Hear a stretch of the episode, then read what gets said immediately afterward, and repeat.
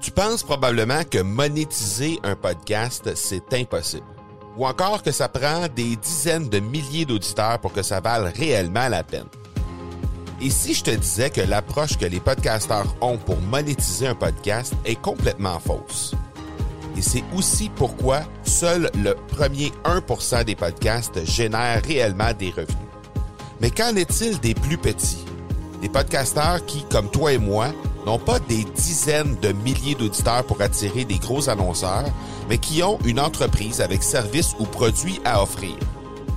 Comment ces podcasteurs peuvent-ils réellement générer des revenus avec leur podcast? Eh bien, c'est maintenant possible en utilisant une stratégie que j'ai appelée le podcast furtif. Cette nouvelle stratégie est inconnue encore de 99% des podcasteurs francophones à travers le monde, mais c'est la façon la plus efficace pour générer des ventes et des revenus à une vitesse éclair avec ton podcast, que tu aies déjà un podcast ou non.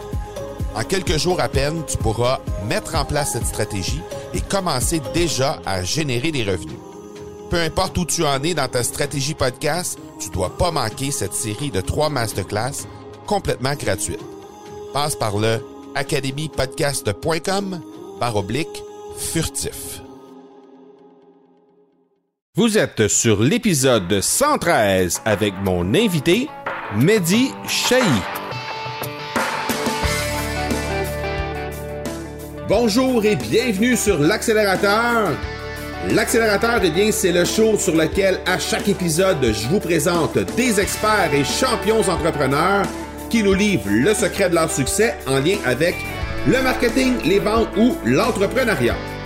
Je m'appelle Marco Bernard, je suis entrepreneur en série depuis 25 ans et je vous aide à accélérer vos résultats.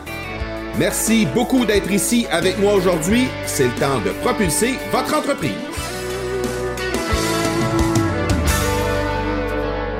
L'argent ne sert la recherche que si elle ne menace pas les intérêts de ses propriétaires.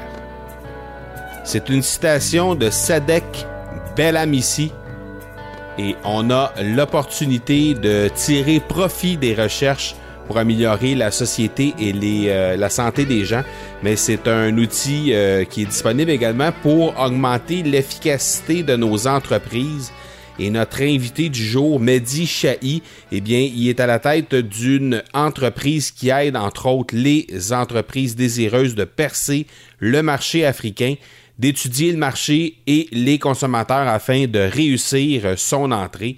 Euh, Mehdi travaille sur le terrain avec ses équipes afin de bien comprendre le marché et ainsi aider les entreprises à connaître du succès dans leur processus d'exportation en Afrique. On a euh, regardé avec lui euh, les différentes façons d'aider les entreprises de réaliser des études de marché, des études qualitatives et quantitatives. Euh, on a regardé les différences entre ces deux types d'études-là, qui étaient les donneurs d'ordre, donc qui sont les entreprises qui présentement sont désireuses de percer le marché africain. On a regardé également pourquoi Mehdi a réussi à faire, en fait, pourquoi on devrait faire affaire avec Mehdi dans une euh, agence spécialisée pour ce type d'études-là. Euh, sont quel est l'ADN de cette, euh, de cette agence-là, d'une bonne agence qui fait des études? On a regardé également plus précisément au niveau du Maroc, quels sont les avantages pour les entreprises étrangères de percer à travers une étude, une agence spécialisée comme ça. Et on a regardé aussi comment on voit l'avenir avec ces différentes agences-là sur le continent africain et de quel rôle joue le digital sur le territoire africain. Avant de vous laisser à l'entrevue avec Mehdi Chahi, ben, je vous rappelle que si vous aimeriez régler une problématique précise de votre entreprise, ben, vous pouvez passer par le marcobernard.ca baroblique question au singulier afin d'enregistrer une courte question et moi ben, je vous euh, trouve l'expert collaborateur pour bien répondre à cette problématique-là en 120 secondes et moins. C'est une capsule qui s'appelle vitesse maximale 120 et euh, ben, je vous invite à passer par la page marcobernard.ca baroblique question pour y participer. Le fan de cet épisode, eh bien, c'est Cozy. Il a eu la gentillesse ou elle a eu la gentillesse de me laisser un message sur iTunes et euh, ça va simplement comme suit. Super content de cette découverte. Alors, euh, merci beaucoup, Cozy, de euh, ce commentaire. Je vous invite toutefois à me laisser plus de détails, le plus de détails possible en fait, puisque lorsque je vais vous saluer comme ça à titre de fan de l'épisode, eh bien, je vais être en mesure de diriger euh, les auditeurs vers vos différents euh, profils de médias sociaux ou encore vers votre site internet. Donc, n'hésitez surtout pas à laisser le plus de détails possible lorsque vous faites euh, un avis, lorsque vous laissez un avis, que ce soit sur les différents médias sociaux. Donc, vous pouvez me rejoindre sur l'ensemble des plateformes au M Marco Bernard. Donc, peu importe la plateforme que vous utilisez, eh bien, sachez que vous devez simplement ajouter le M Marco Bernard à la fin pour me rejoindre. Sinon, ben, évidemment, sur iTunes ou sur les différentes plateformes d'écoute de podcasts que vous utilisez, eh bien, vous pouvez toujours me laisser des, euh, des commentaires à cet endroit-là. Et je vous rappelle en terminant, avant de vous laisser à l'entrevue, que vous pouvez rejoindre l'accélérateur sur différentes plateformes, dont iTunes, Stitcher, iHeartRadio, Google Play et Spotify, évidemment sur le site internet lemarcobernard.ca. Alors, n'hésitez surtout pas à vous inscrire pour laisser vos avis et vos commentaires et ainsi être avisé des prochains épisodes de l'accélérateur. Le partenaire de cet épisode, eh bien, c'est Production Extrême et c'est une entreprise familiale qui est en affaires depuis 1956 et qui se spécialise dans la collection, confection pardon, de collections privées pour entreprises. Alors qu'on parle de vêtements à l'effigie de votre entreprise ou encore d'articles promotionnels arborant votre logo, Production Extrême sera vous conseiller afin de faire en sorte que vous vous démarquerez. Dans cette ère numérique, Production Extrême continue tout de même de vous servir avec des directeurs de compte dédiés et ainsi pouvoir vous conseiller efficacement à travers le million de produits disponibles sur son site Internet. Pour vous débarquer, profitez de l'offre exclusive aux auditeurs de l'accélérateur au marcobernard.ca barre oblique extrême. Alors, il est impliqué dans la direction de plus de trois entreprises en Afrique. Je suis très fier de vous présenter le seul et unique Mehdi Chahi et de vous présenter par la fait même mon co-animateur Karim Benkmis pour cette hors-série Africa. Alors, bonjour à vous, messieurs. Bonjour, bonjour Marco, bonjour Karim. Bonjour Mehdi. Alors, euh, Mehdi, je te laisse quelques instants pour te présenter, pour présenter ton parcours euh, professionnel et personnel et dire un peu à l'audience qui, euh, qui tu es et dans quelle entreprise tu œuvres présentement. Très bien. OK. Mission impossible. Alors, écoutez, je suis euh, d'abord ravi d'être parmi vous tous les deux. Merci de m'avoir accordé enfin ce petit moment agréable avec vous pour échanger et et partager certainement des choses intéressantes. Alors, euh, moi, je suis, euh, je suis impliqué. Euh, alors, d'abord, je travaille au niveau d'Innovate, où je suis Chief Operation Officer, enfin CEO. Mhm. Innovate, une agence qui euh, œuvre dans le domaine des études de marché, notamment études qualitatives, quantitatives. Je suis aussi euh, enfin associé et manager en charge en charge de la stratégie de contenu et, euh, et la communication sur Digital Corner, qui est entreprise spécialisée dans dans du contenu de formation et du m-learning. Et puis aussi euh, digital stratégiste au niveau de l'agence euh, Digital Factory Africa, qui est une entreprise orientée euh, conseil stratégique en digital et, euh, et social media. Voilà. Alors, j'ai une formation universitaire. d'abord avec un bac plus 4 en système d'information, marketing et communication, et un master spécialisé en marketing et développement commercial, suivi d'un master de recherche en sciences de management à l'université de Pascal Paoli, c'est l'université de Corse, enfin de Bastia. Et puis finalement, euh, avec euh, une formation plus pointue de l'université d'Atlanta sur, euh, enfin c'est l'équivalent du PM Book dans le management projet, mais là c'est du Research Book euh, dans les études de marché précisément. Donc c'est mon modeste parcours. Voilà, j'ai euh, à peu près 14 ans d'expérience. Ma dernière expérience était chez GFK, le numéro 3 des études de marché au monde une multinationale allemande, voilà. Et puis euh, j'ai eu l'occasion de, enfin, de travailler dans l'industrie du tabac, l'agroalimentaire, euh, l'industrie de la plasturgie où j'ai servi plusieurs secteurs, l'industrie automobile, le retail et, euh, et aussi le conseil, euh, le conseil et les études de marché dans différentes agences. Voilà. Bref, une super, une super expérience, un super parcours euh, dans, euh, dans ce que vous avez dit au niveau de l'Université de Georgie.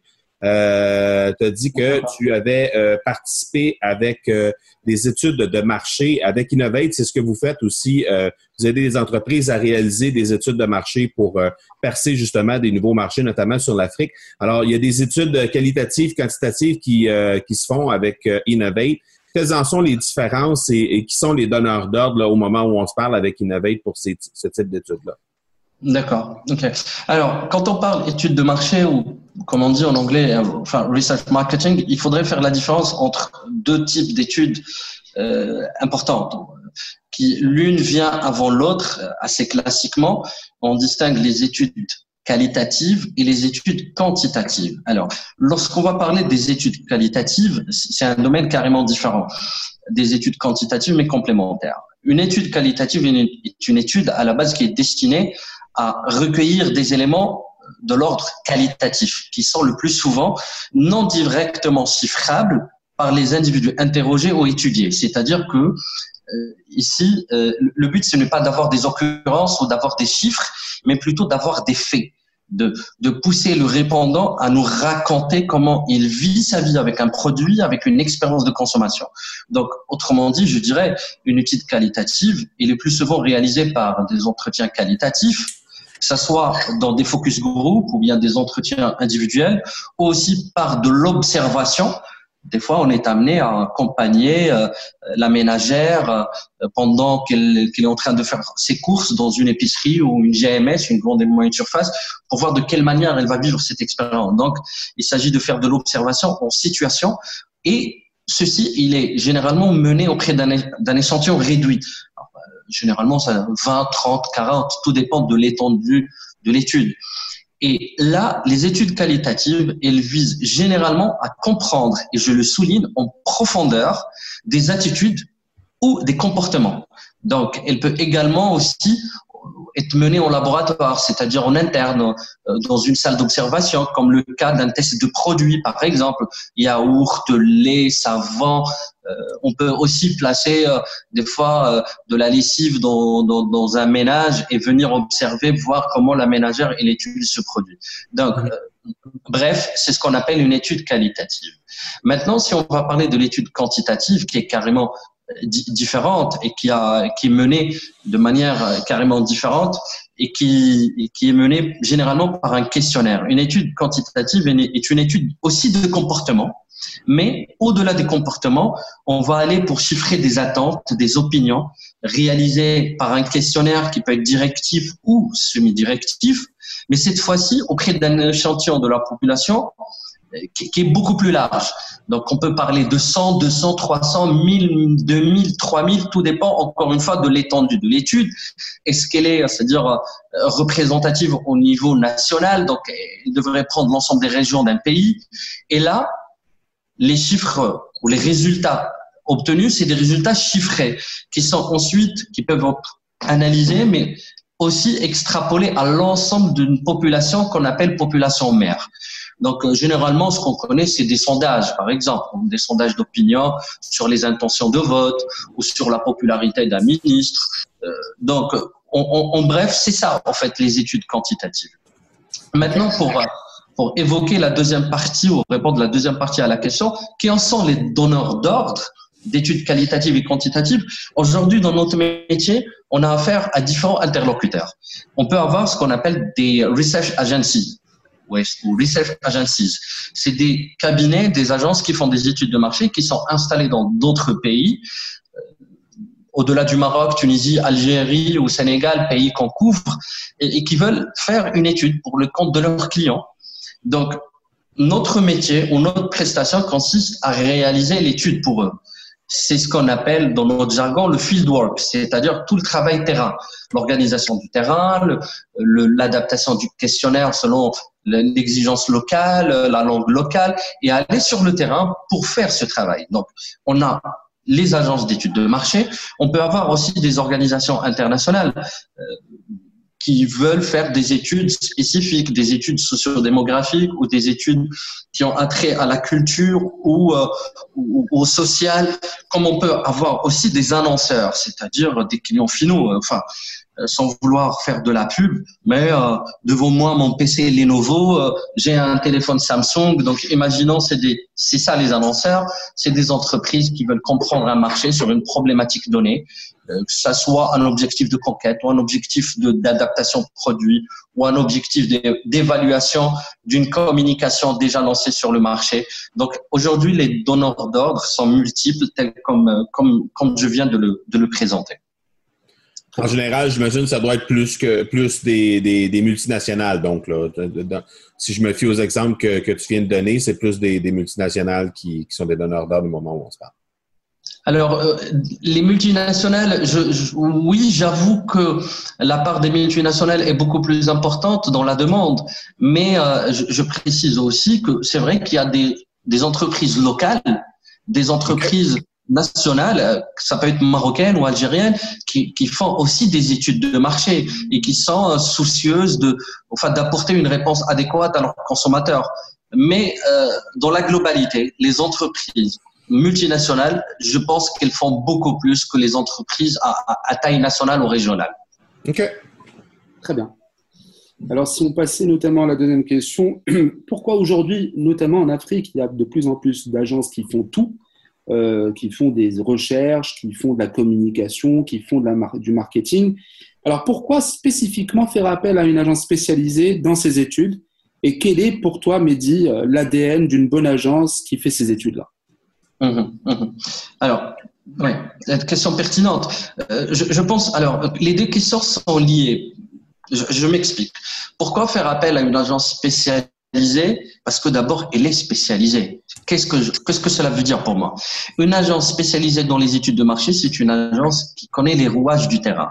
C'est-à-dire qu'elle, est, qu'elle a les moyens et l'expérience pour aller trouver la cible qu'il faut. La cible qu'il faut et qui, qui va répondre à un questionnaire ou qui va participer à une étude.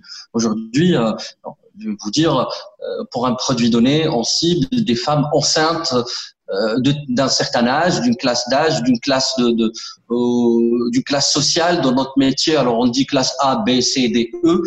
Euh, et puis une femme aussi qui a qui a aussi enceinte et qui a un enfant. Donc nous avec avec l'usage ou avec plutôt la, la fréquence d'études qu'on réalise, on a les équipes, on a des équipes qui sont expérimentées en la matière. Donc c'est des recruteurs ou des recruteuses euh, qui ont un réseau et qui ont la capacité de trouver le bon profil. Ça, c'est une partie de la réponse. Pourquoi une agence spécialisée? Parce que cette agence a des équipes sur le terrain. Elle saura, c'est-à-dire apporter la réponse qu'il faut dans le, dans le temps qu'il faut. Et là, ces éléments que je donne pour agence spécialisée nous amènent vers aussi l'ADN. Aujourd'hui, si on parle de l'ADN d'une bonne agence, c'est en fait il y a trois éléments qui constituent l'ADN de l'agence et qui devraient être des, des, critères de choix pour tout client d'une pour tout client qui désire faire une étude de marché. Trois éléments principaux. D'abord, c'est un bon budget. Deuxièmement, deuxièmement, c'est une bonne qualité. Et troisièmement, c'est un bon planning temps.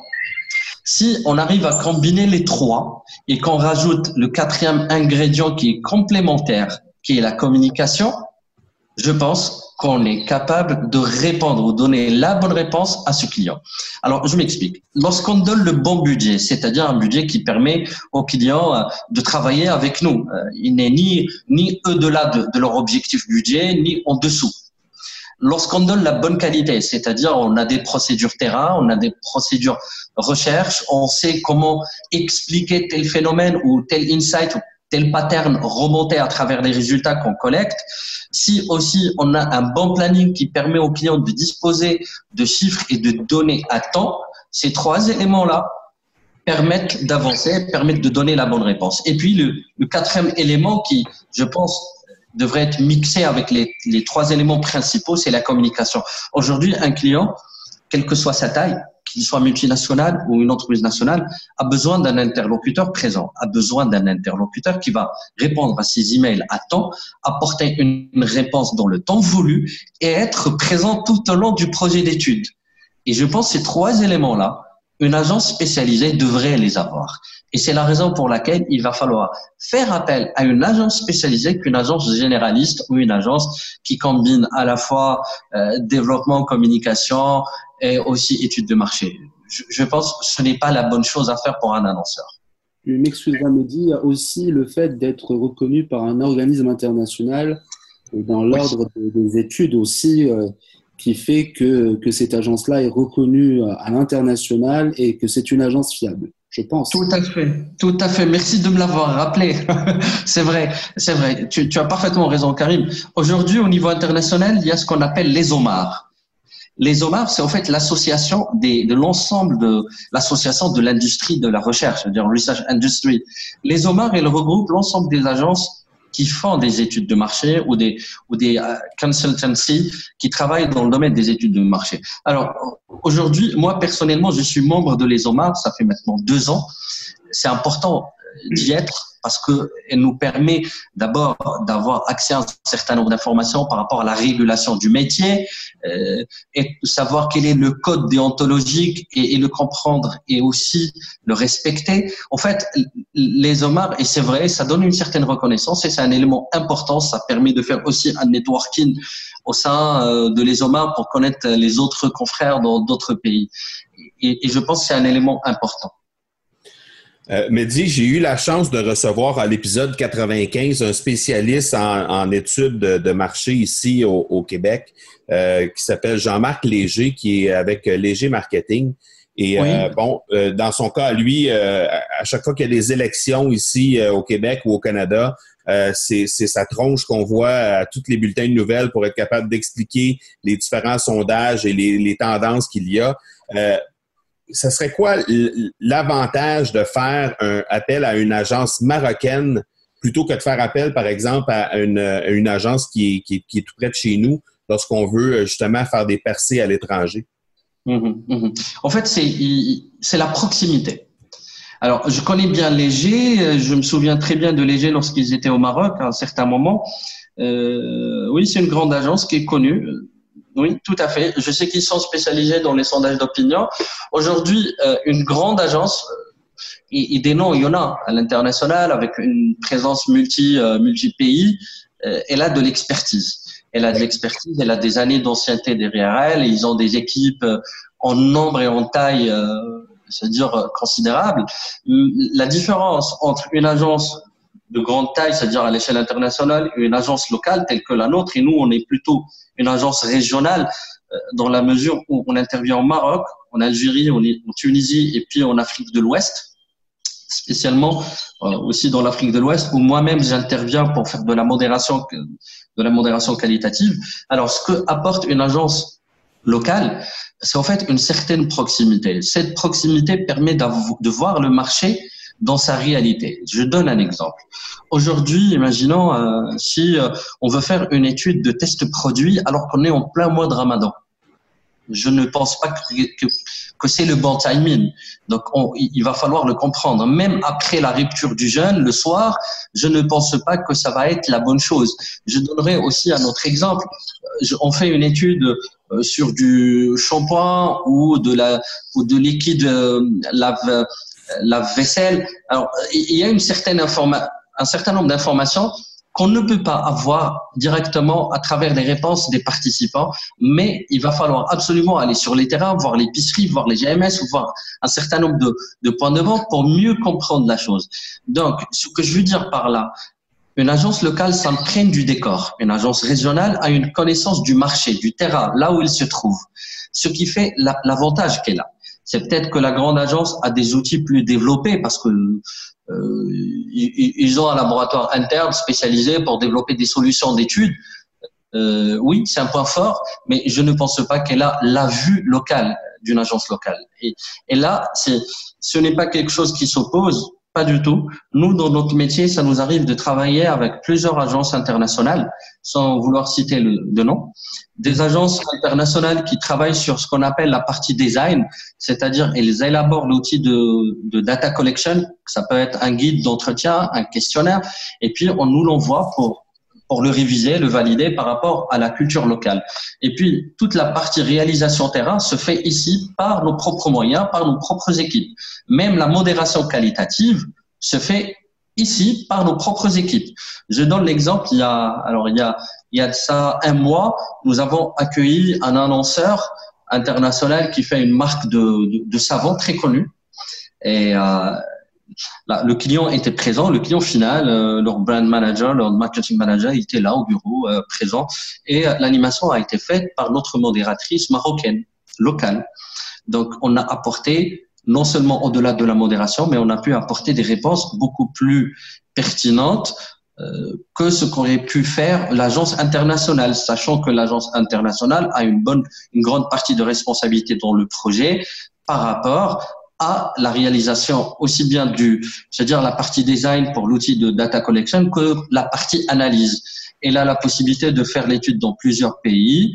Elle a la possibilité de comparer les résultats aussi bien au Maroc, en Jordanie, en France. Alors nous, on n'a pas ça. On n'a pas cette possibilité. Mais c'est-à-dire au niveau micro, et là précisément pays, on a beaucoup plus de profondeur au niveau de la vue. Donc c'est la différence entre une grande et une petite. Excellent. J'espère que j'ai répondu à la question. oui, tout à fait. Oui, tout à fait. Ça donne une fiabilité, une pertinence d'informations qui ne remonteraient pas pour une boîte internationale. Et sachant que c'est une boîte locale qui peut donner des, des, des, réponses à des variables inconnues qui sont totalement complémentaires par rapport à l'étude qui est proposée par la boîte internationale.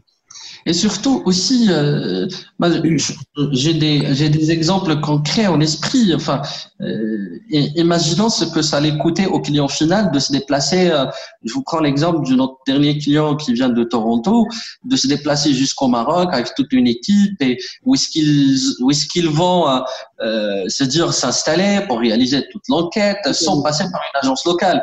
Et l'agence locale a connaît mieux, c'est-à-dire les, les sociétés qui offrent ce service, pourra apporter une réponse beaucoup plus pertinente et enrichir ce que va faire l'agence internationale. En fait, dans le fond, ce n'est pas de la concurrence, pas du tout, parce qu'on est tous les deux du même métier et au fond, tout le monde est gagnant. C'est de la collaboration. Et la collaboration, c'est quelque chose de très important pour réussir, un projet d'étude. C'est complémentaire, je dirais. Chacun détient entre les mains une certaine expertise qui, dans l'ensemble, l'ensemble d'expertises rassemblées vont permettre la réussite du projet. Excellent. On part sur la troisième question? Euh, Quatrième, en fait, oui. Alors, euh, comment voyez-vous, euh, bon, comment vois-tu, Mehdi, l'avenir de ces agences spécialisées sur le continent africain et quel rôle joue le digital dans cette évolution? Mhm, mhm. Alors, comment je vois l'avenir des agences spécialisées dans le continent africain? Alors, euh, pour être euh, franc avec vous, et c'est-à-dire ne pas maquer les choses, faire des études dans l'Afrique, ça reste toujours difficile pour un certain nombre d'entreprises et même des agences à l'international. Pourquoi?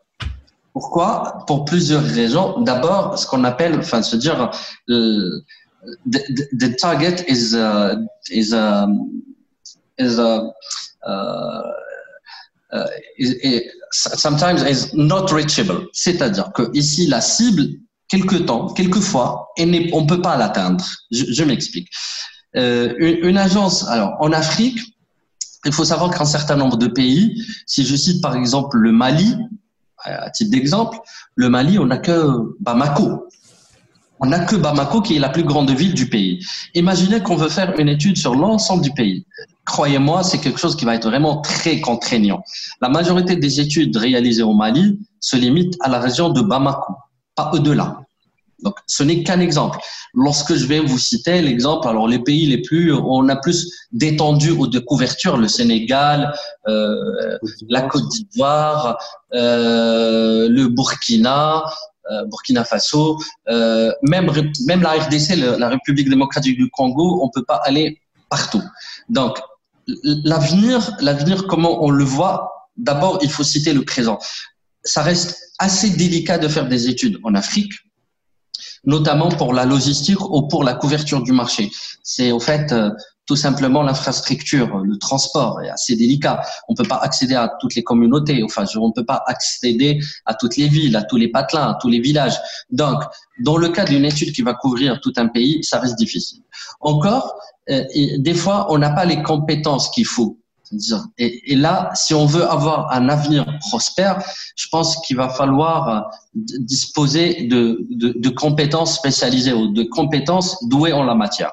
Je donnerai aussi un autre exemple.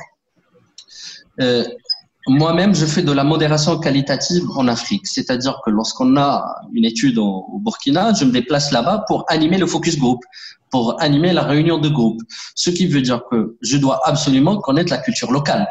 Je dois savoir comment parlent ces gens, comment ils réfléchissent, sachant que juste Burkina Faso et et euh, la Côte d'Ivoire, qui sont deux pays qui sont pas très loin euh, l'un de l'autre, euh, il y a une grande différence de culture, de de, de temps, juste je veux dire de de euh, la manière avec laquelle ils parlent le français, l'accent est différent, la, la conjoncture est différente. Donc il faut connaître l'Afrique. L'Afrique, ce n'est pas un seul pays, c'est plusieurs pays, c'est du multiculturel, c'est euh, du multicontextuel. Euh, donc, c'est énormément de conditions qu'il va falloir prendre en considération. Donc, comment je vois réellement l'avenir des agences spécialisées? Je, je, pense que sans la, sans la, la, la réelle euh, existence d'un euh, d'une entité ou d'un observatoire qui va rassembler ces agences africaines. Aujourd'hui, même s'il y a le PAMRO, euh, dont j'étais membre il y a quelque temps, PAMRO, c'est euh, Pan-African, alors PAMRO, c'est Pan-African Media Research Organization. Mm-hmm on, manque encore, on manque encore de, de dire de centres ou de, centres d'observation ou de ou d'entités qui va rassembler ces agences pour qu'elles deviennent beaucoup plus fortes, qu'elles puissent changer d'expérience, faire un échange d'informations pour avancer. Donc l'Afrique reste assez délicate malgré le fait que un certain nombre d'annonceurs ne se concentrent que sur un certain nombre de pays. Euh, aujourd'hui, euh, je peux vous assurer que entre Congo-Kinshasa et Congo-Brazzaville, euh, on peut, passer énormément de temps où Congo-Brazzaville ne sera jamais demandé en étude. Pourtant, c'est un pays qui a, qui a beaucoup de potentiel. Donc, donc, un avenir qui devrait être pris en considération par rapport aux compétences, par rapport aux moyens des agences elles-mêmes pour qu'elles puissent se développer. La, deuxième partie alors, de la question, je pense, c'était par rapport au digital. Quel, quel, rôle joue le digital dans cette évolution Je pense qu'aujourd'hui, euh, les, les, outils d'études de marché ont beaucoup évolué avec euh, l'avènement du digital. Nous-mêmes, on propose ce qui, ce qu'on appelle dans le métier le social, social media listening. C'est des méthodes, des techniques qui permettent d'écouter, de faire de l'écoute, de faire de la veille sur les réseaux sociaux euh, pour mieux comprendre ce qui se dit sur une marque, une entreprise. Le digital est censé être un élément facilitateur pour les études de marché. Énormément. Depuis l'arrivée du digital, on peut offrir des solutions qui permettent à des entreprises d'aller vers une cible sans pouvoir la rencontrer. Donc, quelque part, c'est un gain de temps énorme. Euh, rien, pas très loin qu'hier, je viens de proposer à un client qui voulait faire une étude auprès d'une cible euh, maghrébine de lui développer une solution euh, qui va lui permettre de dialoguer pendant une semaine avec des consommateurs d'un certain nombre de produits. C'est-à-dire, on va les désigner, on va les recruter, les faire intégrer dans la solution avec un login et un mot de passe. Et pendant euh, pendant une semaine, la marque ou un animateur, enfin nous-mêmes, on va demander à ces personnes de partager un certain nombre de choses euh, sur comment ils vivent leur expérience au quotidien avec une marque. Alors, ça peut être une marque d'eau, ça peut être une marque de, de, de carburant, ça peut être une marque de téléphone.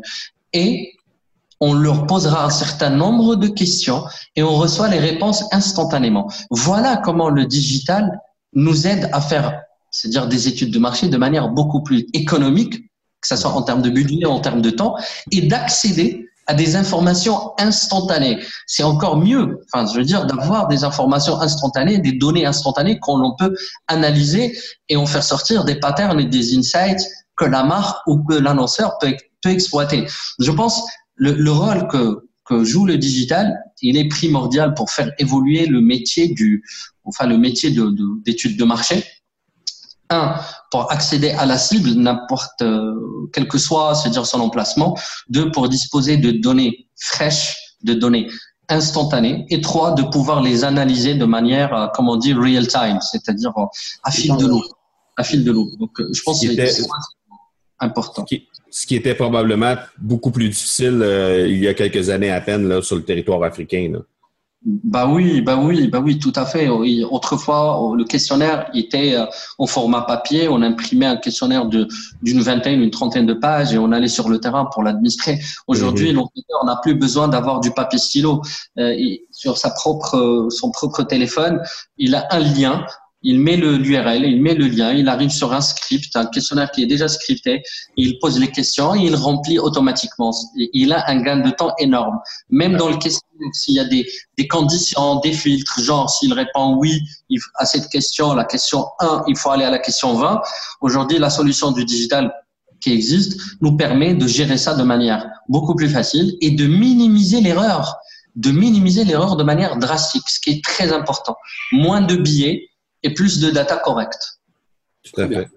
Ce que je me rends compte aussi, c'est que euh, dans, le cas de la réalité culturelle et linguistique de l'Afrique sur le territoire africain, c'est quelque chose qu'on a d'assez commun avec le Canada, puisque nous aussi, de notre côté, on, n'a qu'à changer de province à quelques heures de Montréal, par exemple, on sera au Nouveau-Brunswick ou, euh, dans une autre province, on se rend compte que, euh, que le français est parlé, mais complètement d'une autre façon. Et même au sein du Québec même, euh, qui, est, qui, est, quand même assez vaste, là, mais euh, on, a, on a cette réalité-là aussi que, que, le français est parlé de façon différente d'un bout à l'autre du, euh, du, Québec selon la région dans laquelle on se trouve. Donc, on a cette réalité culturelle-là ici au Québec assez, assez marquée. Et même en France, si on, on, compare avec la façon dont le français ou, ou la culture qui est dans le nord de la France versus qui est fait, la façon dont c'est parlé dans, dans le sud, c'est différent. Tout à fait, tout à fait, tout à fait.